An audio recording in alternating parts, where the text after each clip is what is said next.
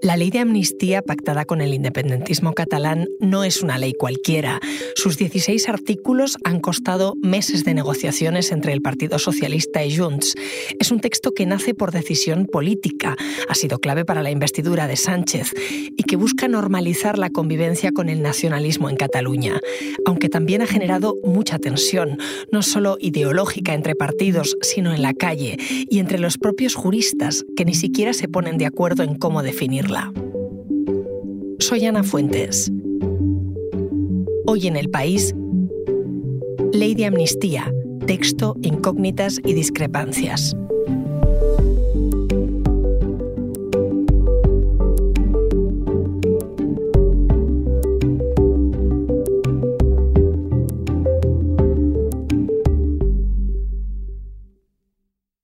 Hola Reyes. Hola Ana. Reyes Rincón es mi compañera del país, experta en tribunales. Te he llamado para que me expliques las claves de esta ley de amnistía y, y empiezo por lo básico. ¿Para qué sirve una amnistía?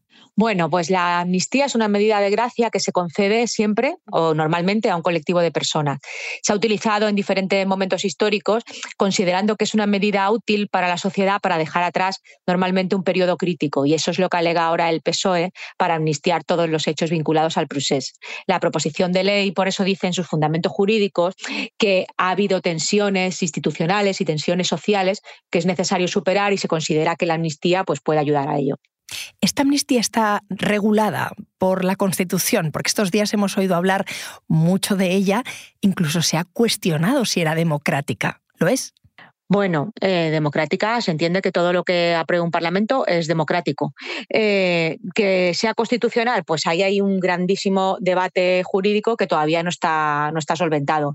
Eh, los juristas no, no, se ponen de acuerdo.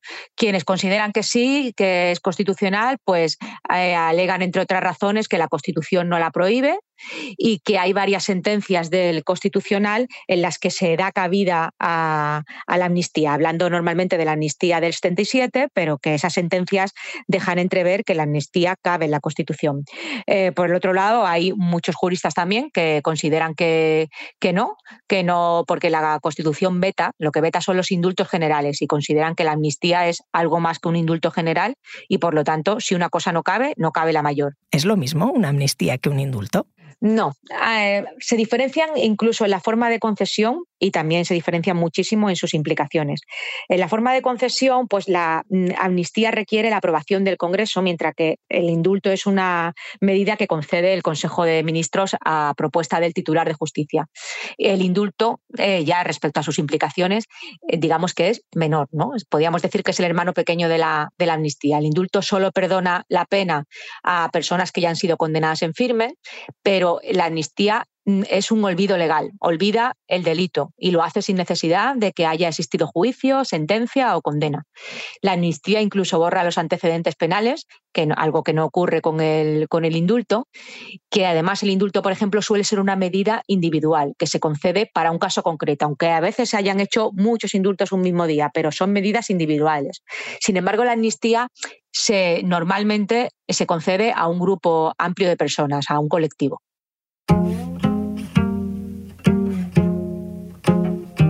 Como decía Reyes, este tema está suscitando mucha controversia también entre los juristas, así que le hemos preguntado a dos catedráticos de Derecho Constitucional, Ana Carmona de la Universidad de Sevilla y Miguel Ángel Presno de la Universidad de Oviedo.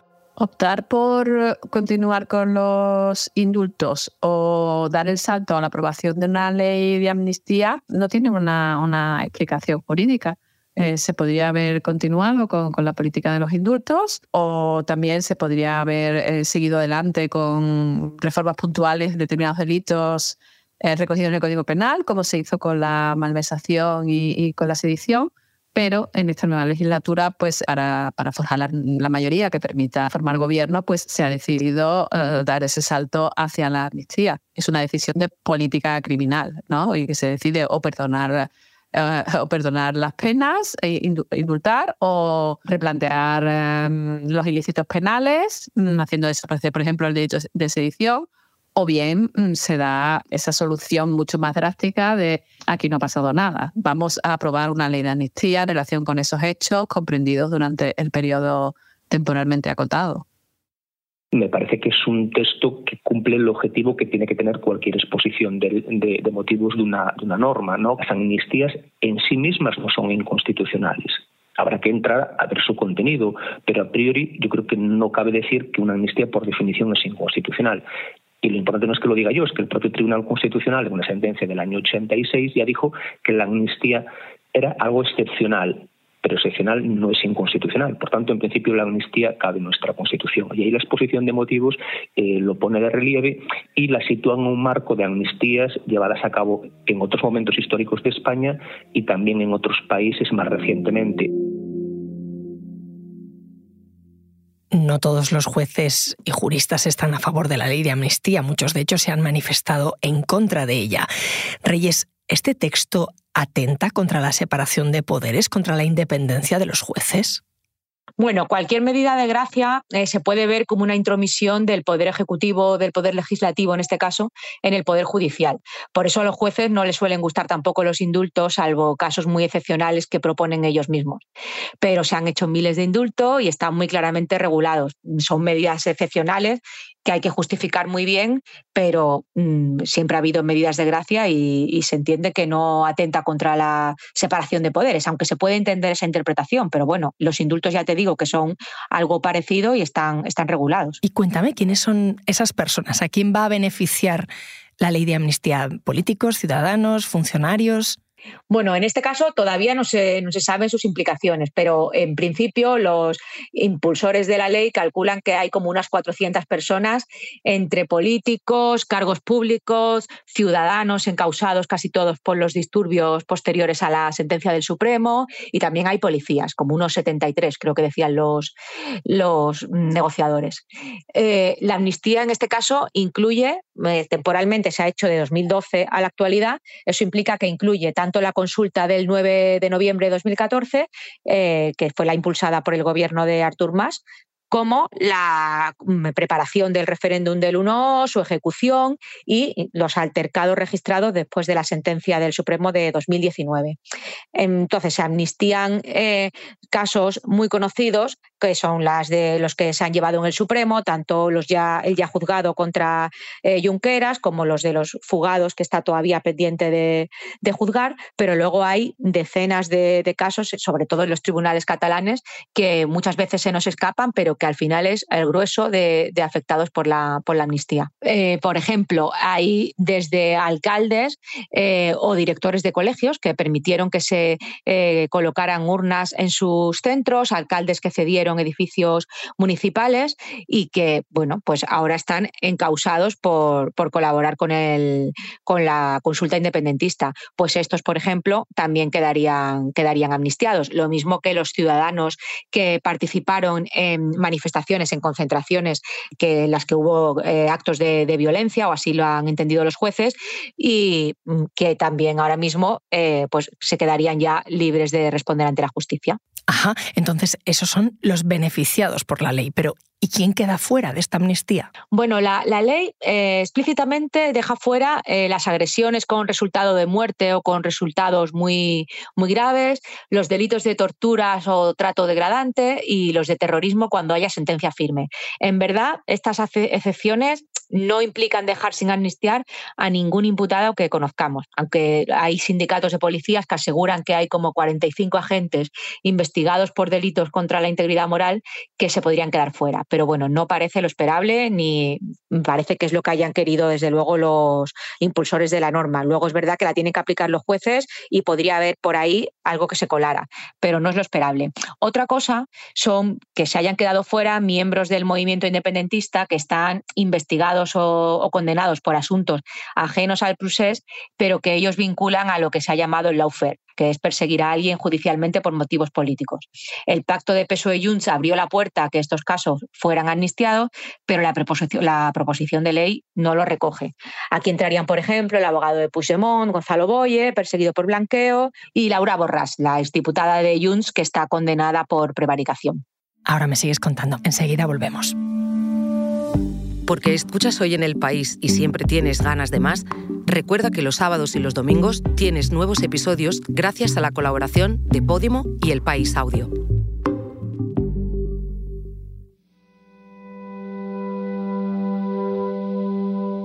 Oye, Reyes, de todo lo que se ha dicho estos días de la ley de amnistía, de todo el ruido, de todos los puntos controvertidos, ¿cuáles son los más importantes? Bueno, para muchos la ley es en sí misma controvertida, ¿no? Por todo lo que hemos hablado y porque supone borrar para siempre todas las causas judiciales abiertas por el procés, que fueron muchísimas. Eh, incluso algunos partidarios de la amnistía, o al menos eh, personas y juristas y tal, que no son detractores frontales, creen también que habría sido más conveniente un debate pausado, que no fuera una proposición de ley, que es un trámite muy acelerado, que evita, por ejemplo, informes de órganos constitucionales como el Consejo General del Poder Judicial. Eh, se podría haber hecho quizás por un proyecto de ley a lo largo de la legislatura, algo más debatido y que requiera también una mayoría eh, parlamentaria más amplia. Pero bueno, al final eh, se ha hecho por lo que se ha hecho ¿no? en una negociación de, de investidura y claro, no había opción a plantear ahora proyecto de ley, que eso se demora mm, incluso años. Y entonces lo han hecho por un trámite muy acelerado, que es verdad, pues que de alguna manera quita debate público, debate parlamentario y se puede entender como un punto más de controversia.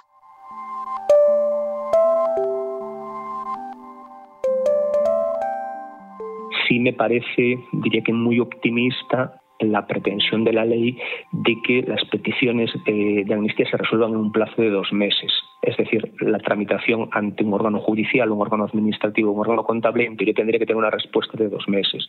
Bueno, yo repito, me parece difícil que esos plazos vayan a cumplirse aunque después evidentemente además habría que eh, sumar el tiempo que pueden tardar los, eh, los recursos. ¿no?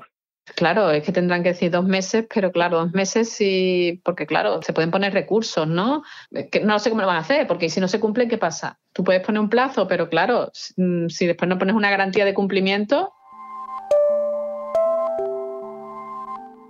Claro, porque a partir de ahora, ¿qué camino sigue la ley? ¿Cuáles son los siguientes pasos? Bueno, primero, la ley tiene que ser aprobada, que para eso faltan varios meses, cinco o seis meses, según dicen nuestros compañeros que cubren en política. Eh, debe pasar por el Senado, eh, bueno, primero por el Congreso, luego por el Senado, que el PP ha reformado el reglamento para dilatarlo. Luego, una vez aprobada, ya sí que será el momento en el que entren los tribunales. Eh, ahí tiene que entrar cada tribunal que haya condenado o que tenga abierta una causa incluida en la amnistía tendrá que aplicar la ley, ya sea de oficio o a petición de las partes. La norma, en principio, da dos meses a los jueces para hacerla efectiva. Eh, hay efectos que sin embargo se van a activar desde el minuto uno. En cuanto la norma aparezca publicada en el BOE, por ejemplo, se alzarán todas las medidas cautelares que haya dictadas contra encausados por el procés. Eh, luego, además, eh, se pueden plantear recursos, tanto los que van a presentar seguro el PP y Vox, como los propios jueces pueden acudir al Constitucional o al Tribunal de Justicia Europeo eh, planteando cuestiones por supuestas dudas sobre la legalidad de la norma. Esto va a dilatar también la aplicación. Entonces ahora empezará un periodo, una vez que se apruebe la ley, empezará un periodo que se supone que para que la amnistía esté completamente eh, llevada a efecto, pues puede, podemos hablar casi más de años que de meses. ¿Pero va a entrar en vigor o puede que no? Hombre, se entiende que si se aprueba entra en vigor, si no, no. O sea, eso va a depender. Mm, el recurso del constitucional, digamos, si fuera, o sea, un momento normal con una ley normal, la ley se aprueba, si tiene una mayoría necesaria para aprobarlo, que en este caso la hay en el Parlamento, y la ley entra en vigor. Y si se recurre al constitucional, ese recurso, digamos, no suspende la entrada en vigor de, la ley, sino que si luego el constitucional dictara dentro de mm, eh, dos años que la ley era inconstitucional, pues habría que ver cómo se puede ahora revertir la situación. En principio, la ley va a ser aprobada. Otra cosa es, como ahora todo lo que está pasando es muy acelerado, muy loco, pues mm, podemos encontrarnos a lo mejor con alguna sorpresa, pero bueno, no se espera.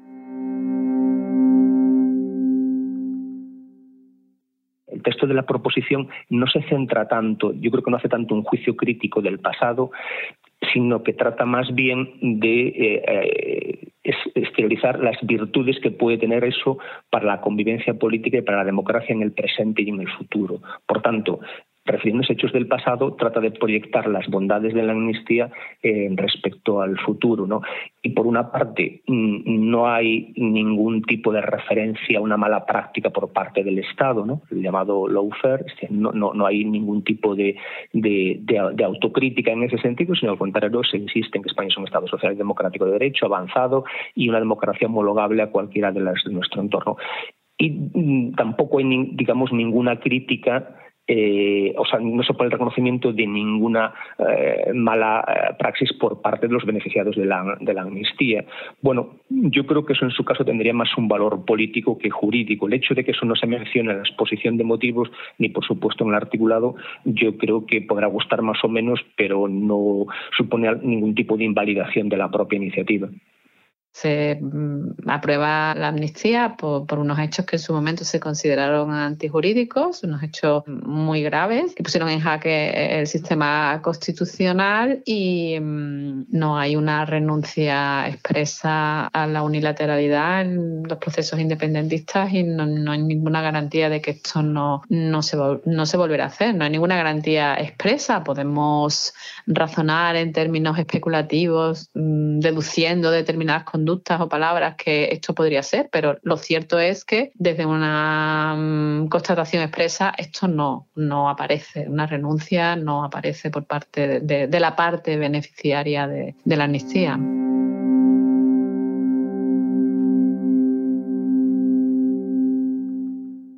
Esto es lo que comentaba la jurista Ana Carmona sobre la posibilidad de que Junts y Esquerra pudieran volver a plantear un referéndum de independencia.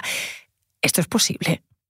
Bueno, el Constitucional ya ha dicho que un referéndum de, independencia solo cabe si se reforma la Constitución. Así que lo primero que habría que plantear es eso. Si quieren un referéndum de independencia, hay que plantear una reforma de la Constitución.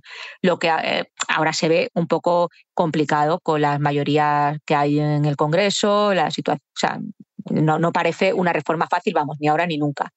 Eh, los independentistas ya han dicho que van a exigir al gobierno negociar un referéndum, que eso entra dentro de su pacto. Pero al menos hasta ahora esa posibilidad no cabe en la Constitución y el PSOE ha dicho que no se la plantea. Si no, si quieren volver a plantear un referéndum por la vía unilateral, como lo han hecho en anteriores ocasiones, pues podrán volver a intentarlo, pero las consecuencias van a ser parecidas. El Constitucional lo prohibirá y se supone que la justicia actuará antes o después. Eh, de momento parece que tienen descartada la vía unilateral, pero bueno, la legislatura probablemente se va a hacer muy larga en este sentido. Y por lo que dices, hasta que finalmente se haga efectiva la ley pueden pasar meses años. Sí, sí, sí. Para que se aplique del todo pueden pasar, pueden pasar años. Eh, para que haya sentencia del Constitucional, para empezar, aunque han dicho que la podrían tener en unos seis meses. Eh, y luego el trámite en los tribunales, pues es que al final lo, parece que la ley, algunos juristas están diciendo en las últimas horas que la ley limita los efectos suspensivos de los recursos ante el Constitucional, es decir, que aunque se recurra ante el Constitucional, aunque los jueces planteen cuestiones de inconstitucionalidad que se llaman, que es preguntarle al Constitucional por tus dudas sobre la ley y tal, eso en teoría no suspende eh, la aplicación de la ley, pero sí suspende la aplicación de la ley para ese caso concreto. Es decir, si el Supremo le pregunta, a, tiene que aplicarle la ley a Oriol Junqueras, que está inhabilitado, y le pregunta al Supremo, oye, tengo que aplicar esta ley, pero tengo dudas de que esta ley sea constitucional. Pues mientras tanto, Oriol Junqueras sigue eh, inhabilitado. Pero bueno, yo la mayoría de los juristas con los que he hablado creen que no, que esto funcionará así. Es decir, que hay que mm, esperar a que el Constitucional se pronuncie a todas las cuestiones que tenga de todos los tribunales, a los recursos que planteen PP, Vox y quien sea, y hasta entonces la amnistía no se aplicará 100%. Si se anulara, pues ya hablaríamos de otra cosa, que habría que revertir los efectos que se hayan ya llevado a la práctica. Pues estaremos pendientes. Gracias, Reyes. Gracias a ti, Ana.